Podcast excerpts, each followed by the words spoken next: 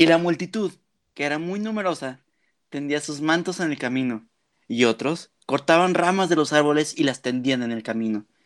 Y la gente que iba delante y la que iba detrás aclamaba diciendo, Osana al Hijo de David, bendito el que viene en el nombre del Señor, Osana en las alturas. Cuando entró él en Jerusalén, toda la ciudad se conmovió, diciendo, ¿quién es este? Y la gente decía, este es Jesús, el profeta, de Nazaret, de Galilea. Aquí Emilio y sean bienvenidos a Apologética para Gentiles.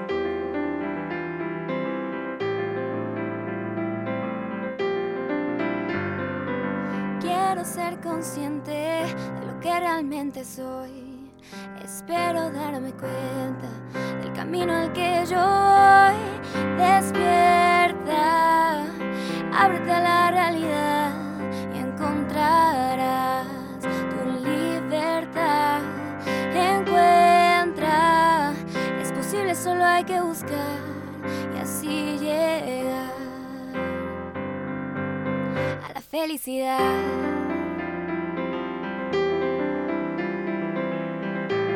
Llega Semana Santa de una forma muy peculiar, cuaresma en cuarentena. Esto a causa de la pandemia mundial ocasionada por el COVID-19. So, en este episodio daremos algunos tips para vivir en Semana Santa lo mejor posible. Pero, primero, ¿no les parece curioso que el domingo reciban a Jesús como rey y el jueves lo aprecen para el viernes crucificarlo como un ladrón homicida? Para levantar el velo y surcar juntos a un nuevo horizonte, tenemos a los invitados de siempre y a una de super lujo. Padre, ¿está feliz con ese, con ese intro? Todavía no, todavía no lo logro. Creo que sí, muy bien. Muchas gracias. Yo soy el padre Tadeo porque Emilio no lo dijo, pero ya de una vez aprovecho para presentarme y como siempre, un gusto estar con ustedes. Perdón, se me fue. Las damas segundas en este caso. Madi, ¿cómo estás? Bien, Emilia, muchas gracias. Aquí, con, con ustedes. ¿Viviendo la cuarentena o qué? Sí, encerrada, pero pues ya van a ser vacaciones. Rafa, tercer invitado, ¿cómo estás? ¿Te- ¿A ti te pareció muy bien la intro? Pues voy a decir gracias por la invitación. Es para mí siempre una gran alegría compartir ahora contigo, con el padre Tadeo y con Madi también. Y claro, con toda nuestra audiencia aquí en Apologética para Gentiles. Muy bien, muchas gracias Rafa por estar aquí una vez más. Gracias padre y gracias Madi. Ok, para ir contestando la pregunta que hice al intro, que es lo curioso que es que reciban a Jesús con cánticos, con palmas y mantos, y después lo quieran crucificar. Me gustaría empezar hablando de la expectativa del pueblo judío en esa época, solo tocando dos profecías que estableció el profeta Daniel. La primera es la profecía del reino de Dios. Nabucodonosor, rey de Babilonia, que conquistó Judá y Jerusalén, entre muchas cosas, tuvo un sueño donde veía una estatua con cinco tipos de metales.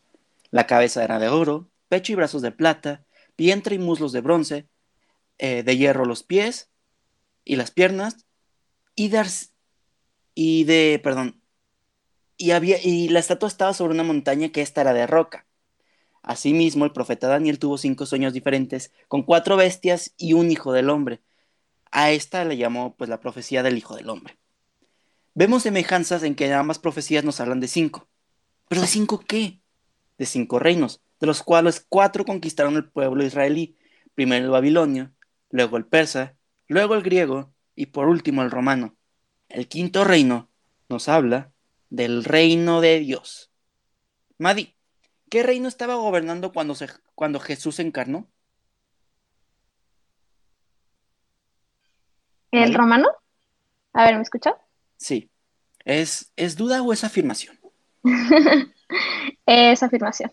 Muy bien. En efecto, estábamos en el cuarto reino, así que la expectativa de que llegara el reino de Dios en el pueblo israelí era bastante. Estaban todos, estaban como de, ¿cuándo va a pasar? ¿Cuándo va a pasar? ¿Cuándo va a pasar? Ok. Rafa, o padre, quien quiera contestar, o Mari también. ¿Quién debía ser el Mesías ¿Y qué significaba esto en el cuarto reino? ¿Quién quiere participar? ¿Nadie? Rafa. Sí, sí, sí. Vamos a ver. incluso antes del contexto que tú has puesto del libro de Daniel, el, el término Mesías significaba mucho ya para el pueblo de Israel. Y es mejor decir el pueblo de Israel que el pueblo israelí. El pueblo israelí puede confundirse con el actual Estado de Israel. Entonces, aún antes de la profecía de Daniel, ya encontramos muchos episodios en el Antiguo Testamento que, vamos, nos van a presentar a, este, a un Mesías.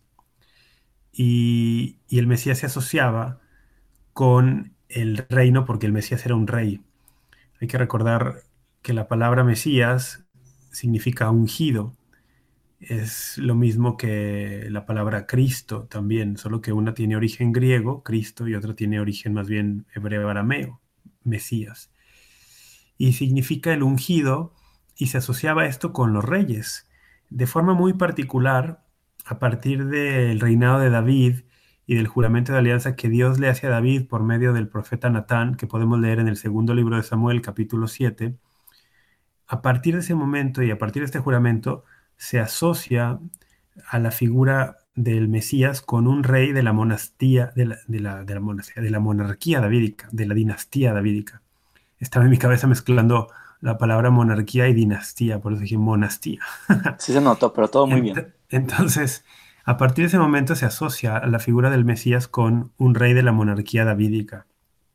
Y esto va evolucionando, por así decirlo, y va adquiriendo un tono cada vez más solemne sobre todo cuando después del, destierro en Babilonia, o del exilio en Babilonia, la figura de Mesías empieza a asociarse también ya no únicamente con el rey actual, porque ya no había reyes después de, de, Babilonia, sino con un rey que habrá de venir y que restaurará el reino y en el cual se cumplirá el juramento de Dios a David, donde le había dicho que uno de sus entrañas, es decir, un descendiente suyo, se sentaría en su trono eternamente. Entonces, sería interesante, solo que el tiempo no nos da, ir viendo cómo fue evolucionando este concepto de Mesías en el Antiguo Testamento hasta, hasta llegar justamente a Jesús, ¿no? Pero bueno, supongo que algo de esto tocaremos durante este episodio. Muchas gracias, Rafa. Entonces, Padre, ¿por qué lo recibieron con palmas y mantos el domingo? Bien, de entrada, pues es una manifestación, como bien dijo Rafa, de, es una entrada triunfal, es una entrada, una entrada eh, para recibir al rey esperado.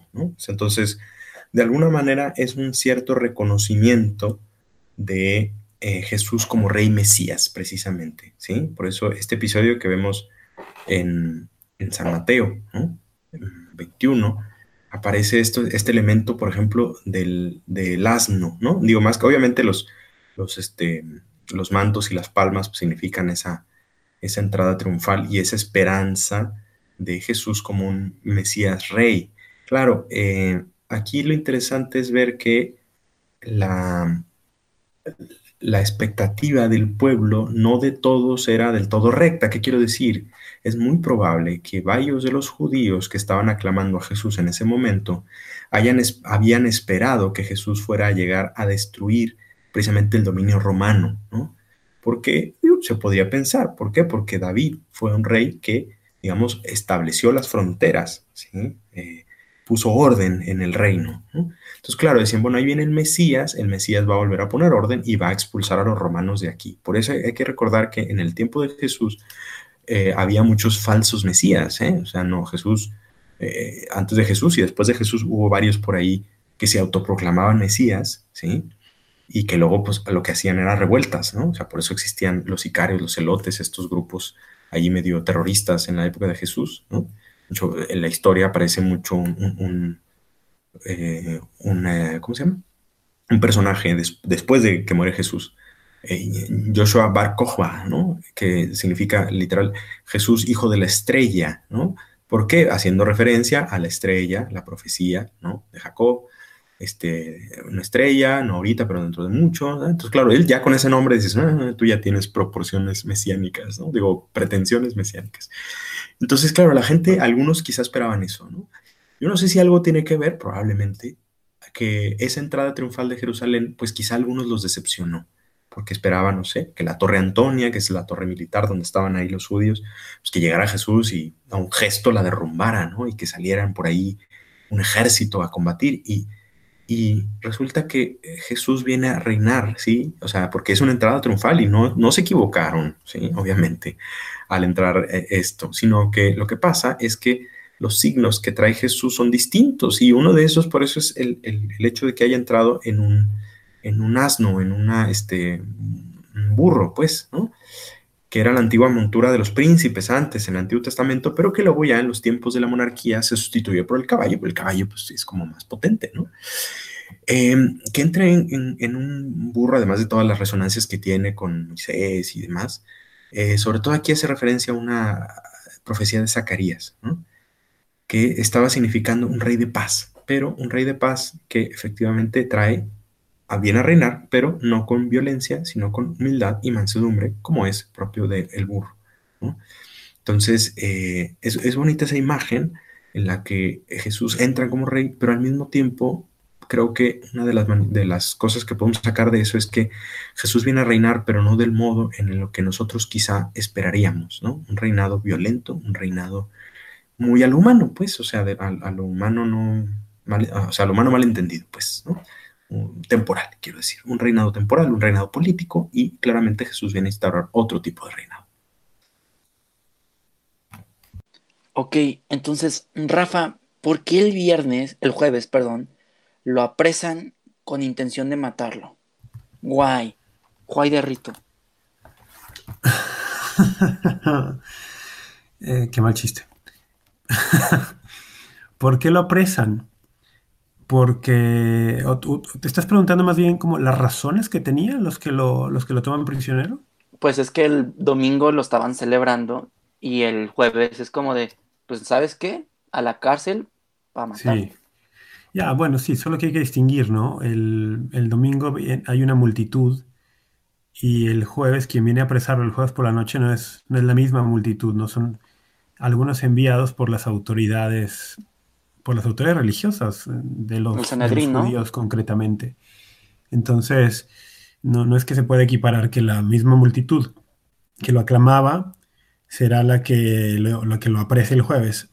Aunque sí, siempre se ha hablado también un poco que quizá los mismos que algunos de los que lo aclamaron el domingo, el viernes en la cruz estaban allí entre la multitud que estaba en el Calvario también eh, digamos, vilipendiándolo, ¿no?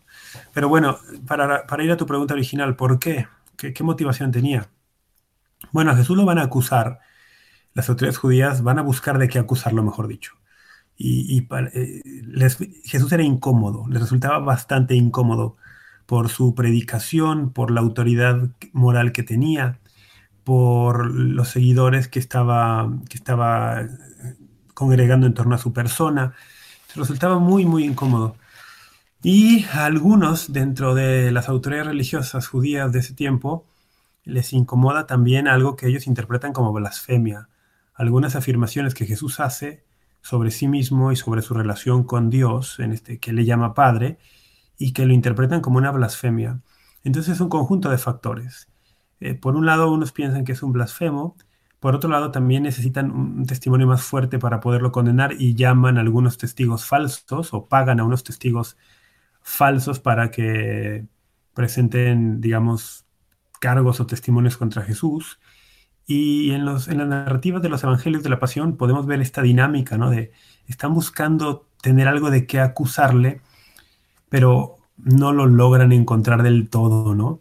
Ahora, eh, va a ser bien interesante hacer una distinción por un lado, son los cargos que las autoridades judías puedan presentar contra él, que finalmente será un cargo de blasfemia, porque eh, interpretan irrectamente que este hombre Jesús se hace llamar el Hijo de Dios o pretende ser de origen o de naturaleza divina, y esto para los judíos, para las autoridades judías será una blasfemia, pero por otro lado también necesitan tener un cargo que presentar cuando lo lleven ante Pilato, que es la autoridad romana. Eh, y eso también se ve muy claro ahí en los evangelios, ¿no? Cuando lo llevan ante Pilato, él dice, a ver, pues yo no encuentro en él ninguna culpa, ¿no? Es que él, él dice que tal y habla de su, de pretensión de origen divino, ¿no? Y Pilato dice, bueno, pues estas son cosas de ustedes. Pero eventualmente ante la autoridad romana se le acusará o el cargo oficial que la autoridad romana presentará contra Jesús eh, irá por allí por la idea de que él se autoproclama o dicen que se autoproclama rey de los judíos. Porque si tú estabas en una provincia que estaba bajo el control de Roma, tú no podías autonombrarte rey si eh, no tenías el aval de Roma. Era un acto de sublevación contra el Estado, por decirlo de alguna manera, ¿no? Entonces serán múltiples los cargos que le presenten y por los cuales lo, arresten el jueves. Por un lado, primero las autoridades judías con argumentos pues más bien de tinte, de tinte religioso que tienen que ver con la naturaleza de Jesús y después ante las autoridades romanas con cargos que tendrían que ver con proclamarse el rey de los judíos. Ok, este, entonces comprendemos que decirse hijo de Dios no es lo mismo que decirse Mesías, ¿cierto? Porque Mesías implica ser ungido, un rey, y un hijo de Dios implica participar de la naturaleza divina como tal.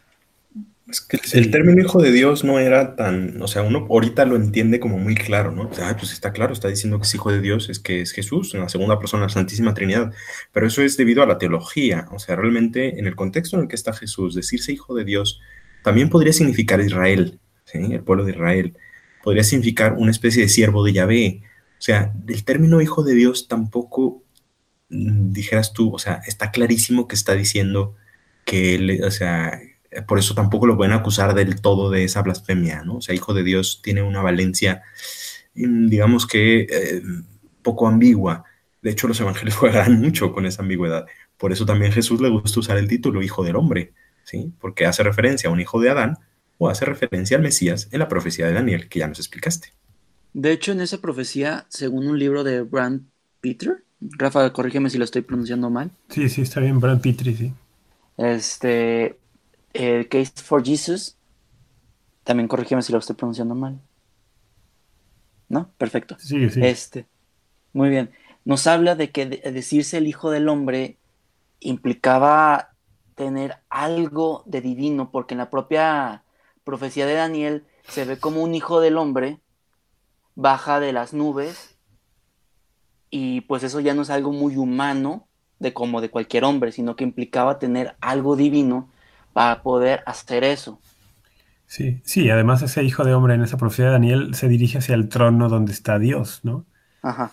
Y, para, para, continuar con la idea del Padre, el, hay, que, hay que situarnos que cuando Jesús está en la tierra, durante su ministerio público, sus contemporáneos con los que dialoga y las autoridades religiosas judías de su tiempo, no tenían lo que nosotros hoy cristianos tenemos, que es la plenitud de la revelación.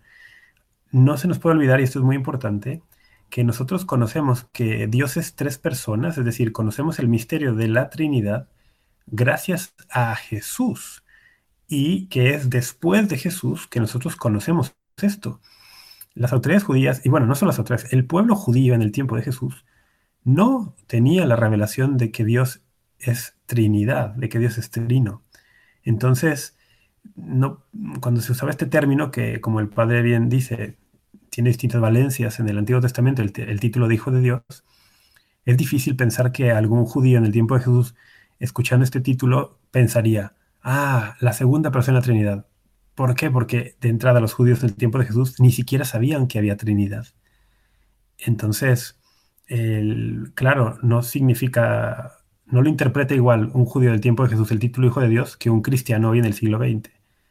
Entonces, por eso también esto complicaba más toda la cuestión, pero, pero sí, como tú preguntabas originalmente, ¿es lo mismo Mesías o asociar Mesías con divinidad? No, no es lo mismo. Asociar Mesías con Hijo de Dios, ya como lo entendemos los cristianos, no tampoco. Mesías es un título muy, eh, en la tradición de, de, los judíos, que hacía referencia a un rey elegido por Dios, sí, claro, eh, digamos, un, un especial elegido de Dios, sí, pero de eso decir que este rey, este Mesías iba a ser de origen divino, pues no, no, hay, eso, eso es algo que ya nosotros lo hacemos porque pensamos en Jesús como el Mesías y pensamos en Jesús como el Hijo de Dios y por eso a veces pensamos que Mesías implica un carácter divino, pero es porque en Jesús así es. Pero antes de Jesús el pueblo judío no necesariamente tenía esto en, en mente.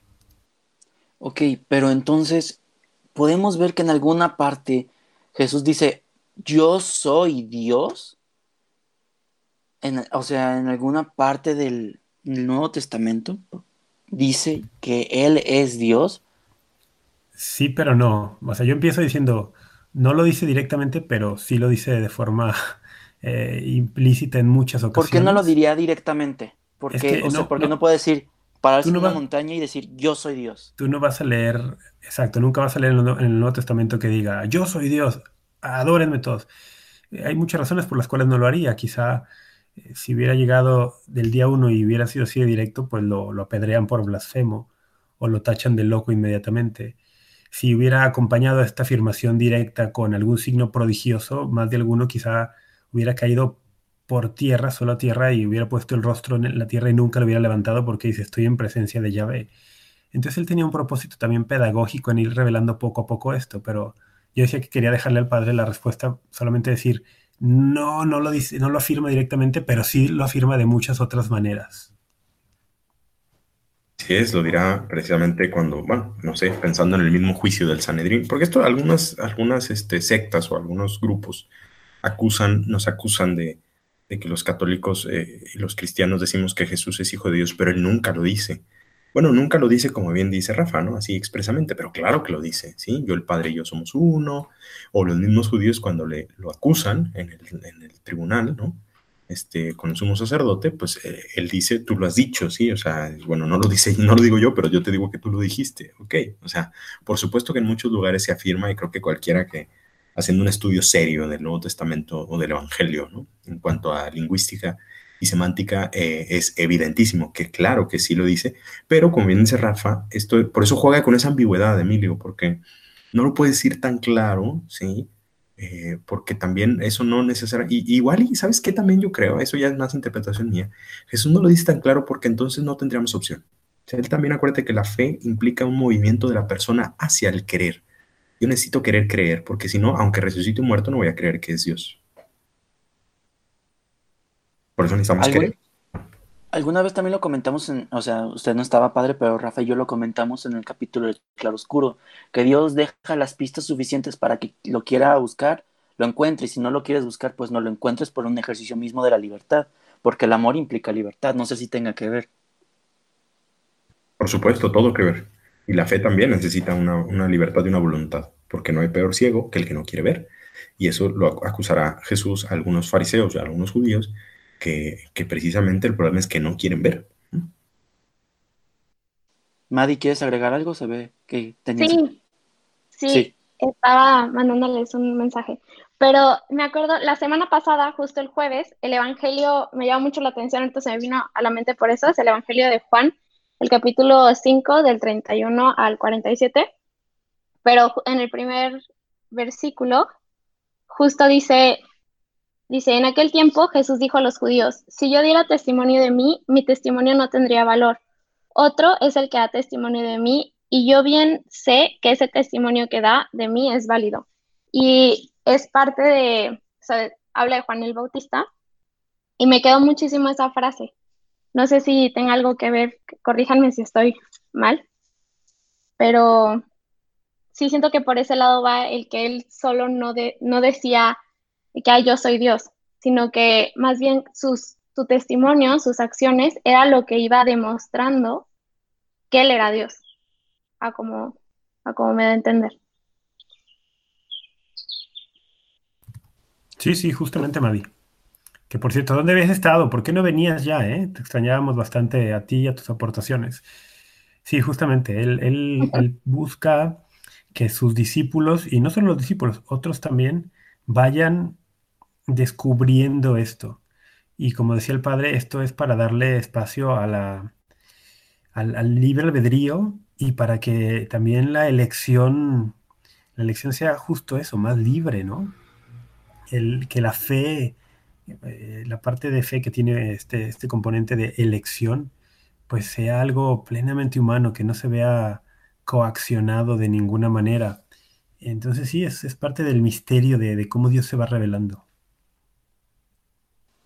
También de que va mostrando que la percepción de Dios estaba, no sé si decirle modificada, porque los judíos le temían, tú lo dijiste, se postrarían tierra al suelo y empezarían a adorarlo porque están en presencia de Yahvé. Y Jesús les va mostrando que Él es amor puro y duro y que eso es Dios. No sé si también tenga que ver.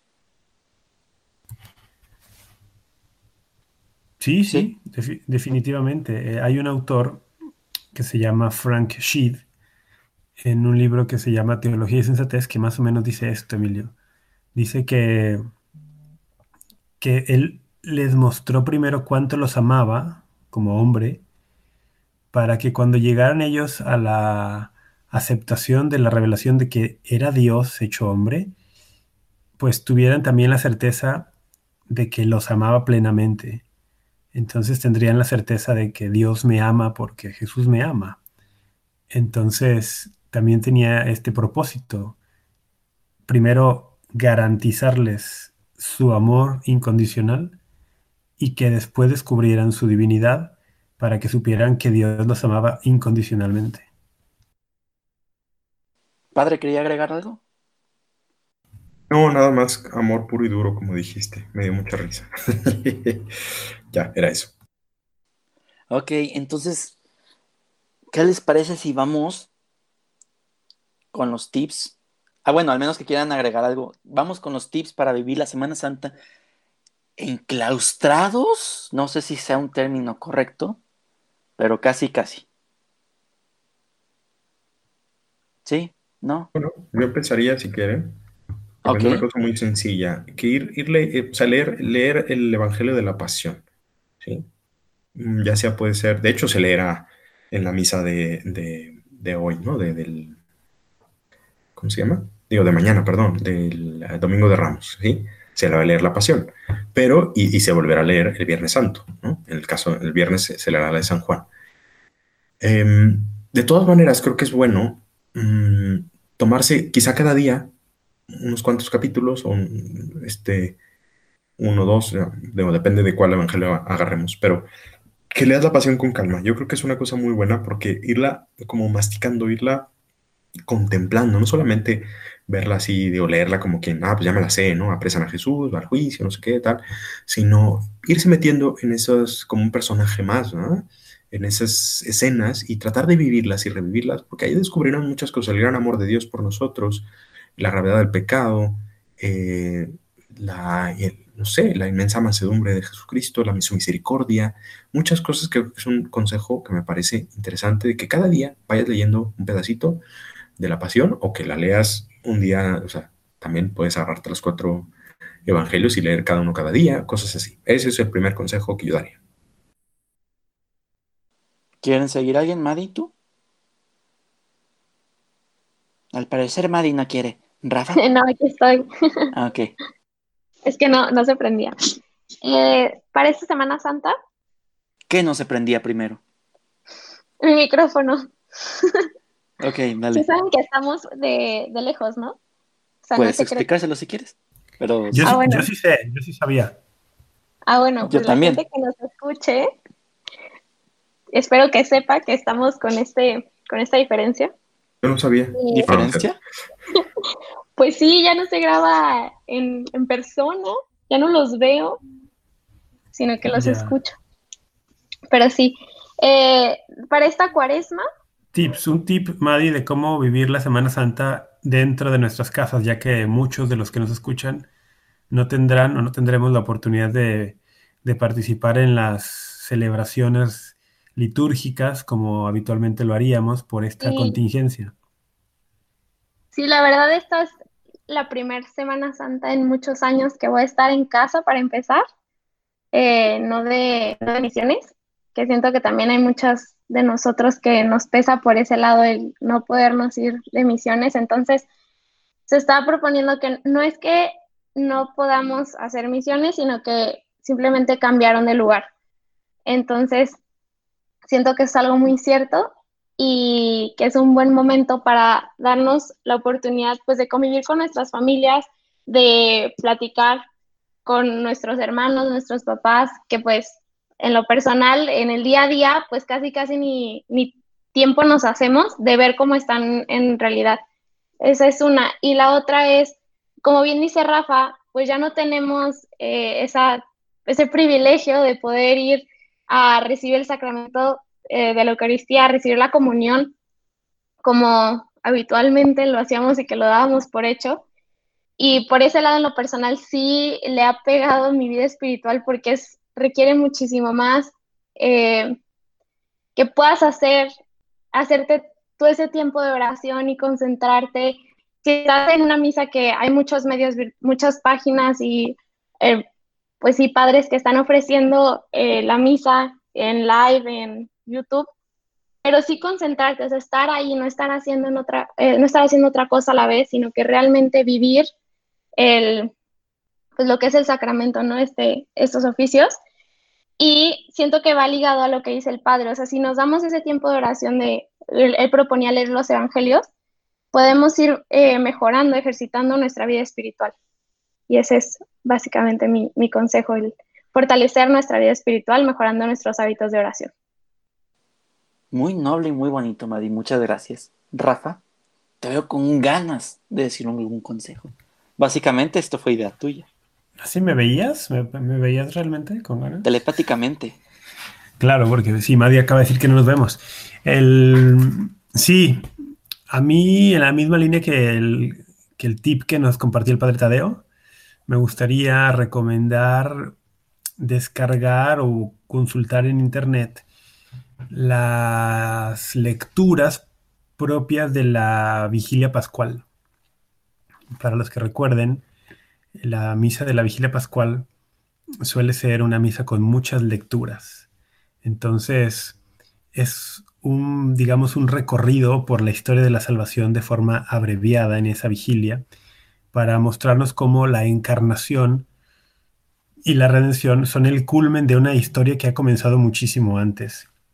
De manera que yo quisiera invitar a que haciendo un recorrido por esas lecturas y meditándolas, pues nos podamos meter en esta corriente de la historia de nuestra salvación que celebramos justamente en estos días para sentirnos parte de esta historia, que no veamos esta historia como algo ajeno, sino que veamos como la historia de nuestra salvación. Y yo ya en este, en este mismo tenor invitaría particularmente a los padres de familia a que asumieran un rol de vamos a decirlo de alguna forma, que asumieran su rol sacerdotal que les ha conferido el bautismo y que en su casa en estos días actúen como el sacerdote de la iglesia doméstica que es su casa y por ejemplo que puedan congregar a su familia en la sala de su hogar quizá con una pequeña mesa con un pequeño, qué, sé yo, el sirio o poner allí la palabra de Dios y leer estas lecturas propias de la vigilia pascual y qué mejor sería incluso que el padre de familia pudiera compartir con sus hijos algo acerca de la alegría de la salvación que nos ha traído Jesucristo a manera de, no voy a decir de una homilía, porque la homilía es propia de la misa y es propia del sacerdote, del, del diácono, del presbítero, del obispo, pero sí a manera de una enseñanza que, el padre de familia pueda compartir con los suyos en estos días. Creo que son tiempos muy, muy buenos para revivir nuestro sacerdocio bautismal, el sacerdocio común de los fieles, y también tiempos muy, muy buenos para redescubrirnos las familias católicas como iglesias domésticas. Vaya, Rafa, qué profundo, pero es es muy cierto, no olvidar que somos sacerdotes, profetas, rey. Spam. Vayan a nuestro episodio sobre el bautismo para más información. De ese spam. Eso no es spam, eso no es spam. Ok, ¿qué es? Es un anuncio, un comercial. sí, sí, el spam es algo malo, negativo, ¿no? Esto es al contrario, estamos, estamos ofreciéndoles algo bueno. Ok, vayan a nuestro episodio de, del bautismo para más información. Rafa, ¿dónde podríamos descargar las lecturas de la vigilia pascual? Bueno, a ver, ahora así como en concreto me, me superas ahorita, pero hay muchos recursos. Yo, por ejemplo, pienso en una aplicación que yo mismo tengo en mi teléfono que se llama, eh, en este instante te la digo, se llama ePrex, ePrex, con X al final, ePrex. Y allí es una, es una aplicación para la liturgia de las horas, pero también encuentras allí las lecturas propias del día. Entonces estoy seguro que en la vigilia pascual vendrán, vendrán las lecturas propias. También el, el, padre, el padre tiene una idea de dónde podemos consultarlas, padre. Sí, bueno, voy a intentarlo. Este, yo tengo unos EPUB que hicimos hace tiempo, eh, libros electrónicos con las celebraciones de las de todo Trido Pascual, eh, para seguirla en, en, español, en inglés y en italiano. Entonces podríamos subir al grupo de Amén Católico, sirve que lo promocionamos en Facebook, ¿sí? Nos pueden seguir ahí, pueden unirse y ahí lo podrían descargar ese libro electrónico donde pueden seguir pues toda la liturgia de las celebraciones. Ah, esa es una gran idea, padre. Que, muchas gracias. Todo un visionario, padre. Mis consejos son, a comparación de ustedes, no, bueno, no dejan de ser espirituales, pero los siento un poco menos espirituales. Yo los encontré en redes sociales, pero se me hicieron muy padres. Las redes sociales no solo son negativas, también se pueden encontrar cosas muy positivas ahí.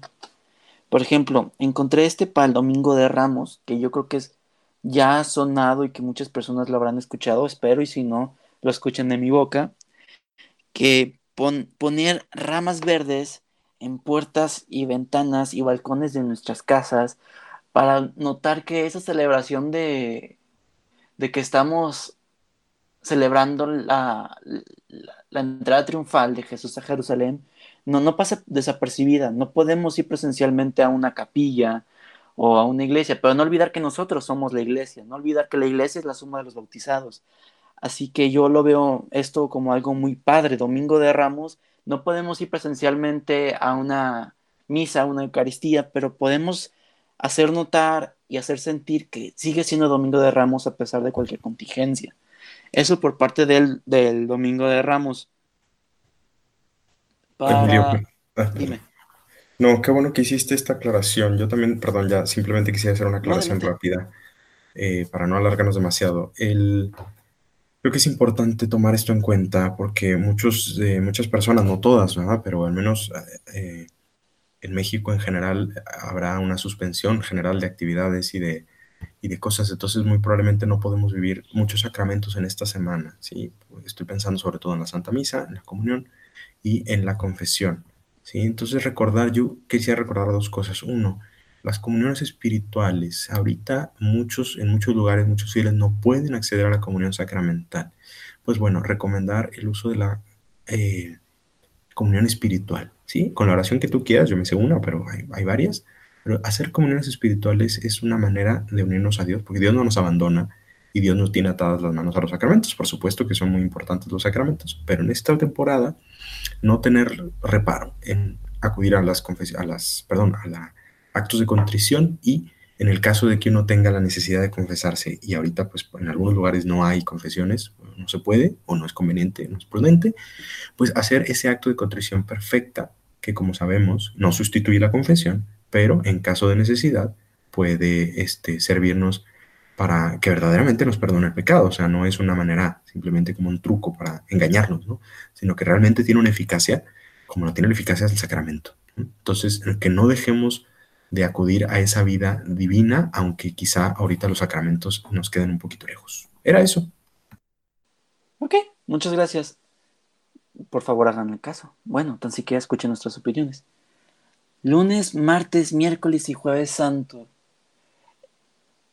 Una cruz con sus intenciones y con lo que le pueden ofrecer a Dios. En los capítulos que saldrán en Semana Santa, en nuestro especial de Pascua, hablaremos un poco sobre cómo nuestras intenciones y, nuestros sacrificios, nuestros sufrimientos entregados a Dios pues no son ni cerca de ser suficientes, están de hecho bastante lejos, pero Lo son si se unen al sacrificio de Jesús en la cruz. Así que de lunes a jueves, una cruz de peticiones, personal o familiar, lo mejor sería en familia porque una familia que ora unida permanecerá siempre unida. Creo que eso es un dicho que no estoy seguro si sea muy cierto, pero ojalá sea así. También en jueves santo, eh, en la noche, prenderla una vela. No, la Semana Santa no se suspende, se vive en el hogar. En Viernes Santo, hacer la, la lectura como tal del Via Crucis de Cristo y si es posible poner una cruz en puertas y ventanas, o sea, puede ser una puerta o una ventana, no necesariamente las dos, si quieren poner las dos está muy padre, pero también para que se viva y que se sienta que estamos en sintonía con lo que está sucediendo hace dos mil y pico años, o un poquito menos de dos mil años, redondeado dos mil años. Sábado Santo, un rosario cerca de la cruz y una cruz con luces para que sea la gloria de Dios como tal. Y domingo, bueno, más bien que se vea la, la luz de Cristo en la oscuridad. Domingo de resurrección, lazos y telas blancas en puertas y ventanas. Pero eso ya es... Ustedes decidirán qué de aquí, de lo que hemos dicho, poder tomar. Les agradezco, Padre, Rafa, Madi, ¿algo que quieran agregar para cerrar? Yo solamente desearles a todos una muy santa Semana Santa, que independientemente de las circunstancias crezcan en santidad y que no dejemos de adorar y de confiar en Dios. Gracias, Rafa. Marlene, ¿algo? Sí, pues aprovechar eh, estos momentos de recogimiento y convivencia como nunca antes los habíamos vivido. Ok, Madi, no apagues tu micrófono. ¿Puedes decir cuáles son nuestras redes sociales para cualquier duda, aclaración, pregunta o sugerencia? En Facebook eh, estamos como Amén Católico. En Instagram estamos como amén.católico. Y en Twitter también creo que es AménCTC, ¿no? ¿Ves, Rafa? No soy el único que dice Twitter. Bueno. Twitter. No, no me corrijan. No, no, no, no, es que sí está bien dicho, pero Rafa se burló de mí cuando yo lo dije ay, es que eres tú. Pero... Tú lo dijiste de otra manera. Tú muy bien, Madi. Ah. Gracias, Rafa, gracias. Que la audiencia juzgue. Sí, pero sí, síganos en nuestras redes para que estén pendientes de lo que vamos a estar compartiéndoles a todos ustedes, incluso también los recursos que, que el padre dijo que puede proporcionarnos. Síganos. y gracias. Esto fue Apologética para Gentiles. Un saludo a todos y hasta la próxima.